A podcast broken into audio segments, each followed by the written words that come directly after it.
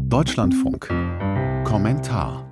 Nach der Schließung der Silicon Valley Bank und der New Yorker Signature Bank versucht US-Präsident Joe Biden, Anlegerinnen und Investoren zu beruhigen. In einer kurzen Ansprache sagte er, das Bankensystem sei sicher. Unsere Kommentatorin Eva Bahner sieht Handlungsbedarf. Vertrauen ist die wichtigste Währung einer Bank. Oder andersrum, wenn das Vertrauen schwindet, kann es ganz schnell bergab gehen. So geschehen bei der kalifornischen Silicon Valley Bank, die 40 Jahre lang die Hausbank war von Start-up-Unternehmen und jungen Tech-Firmen, bis vergangene Woche als Kundinnen und Kunden scharenweise ihr Geld abzogen. 42 Milliarden Dollar an nur einem einzigen Tag. Ein Bankrun wie aus dem Lehrbuch.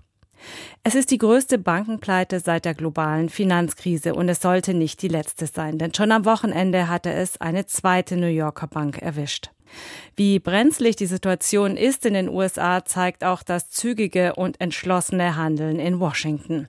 Angeführt von einem Präsidenten, der für die Spareinlagen persönlich gerade zu stehen scheint und verspricht, alles Notwendige zu tun, um eine Bankenkrise zu verhindern. Was Joe Biden allerdings nicht erklärt, ist, wie es sein kann, dass eine Bank, die in den USA auf Platz 16 rangiert, also vergleichbar ist mit einer deutschen Landesbank, offenbar jahrelang unter dem Radar der Aufseher flog, massenhaft langlaufende Anleihen anhäufen konnte, die in der Zinswende wertlos wurden, während die Einlagen der Firmenkunden offenbar massiv dahinschmolzen. Auf tragische Weise hat die Silicon Valley Bank nun erstmals die Schattenseiten der radikalen Inflationsbekämpfung der Notenbanken sichtbar gemacht.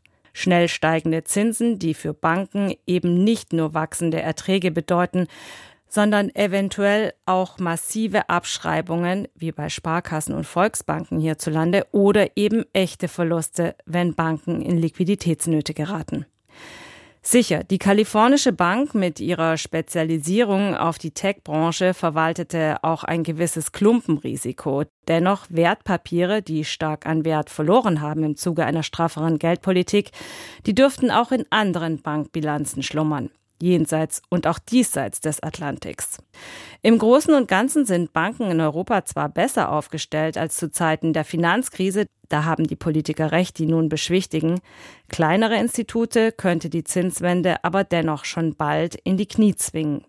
Deshalb hält auch die Nervosität an den Finanzmärkten an. Für Bankenaufseher bedeutet das, noch genauer hinzuschauen. Für Währungshüter Banken unterstützen, flüssig zu bleiben, aber dennoch Kurs halten, auch wenn der Spielraum mit einem gestressten Finanzsystem kleiner geworden ist. Denn auch nach diesem Bankenbeben in den USA führt kein Weg daran vorbei, die Zinsen weiter anzuheben, solange stabile Preise noch immer nicht in Sicht sind. Nicht zu vergessen, die Ursache für die fehlgeleitete Anlagepolitik, die Institute nun in Schwierigkeiten bringt, ist ja eben nicht die Zinswende, sondern im Gegenteil Sie ist davor zu suchen, im letzten Jahrzehnt der ultralockeren Geldpolitik, die den Tech-Boom im Silicon Valley überhaupt erst möglich gemacht hat.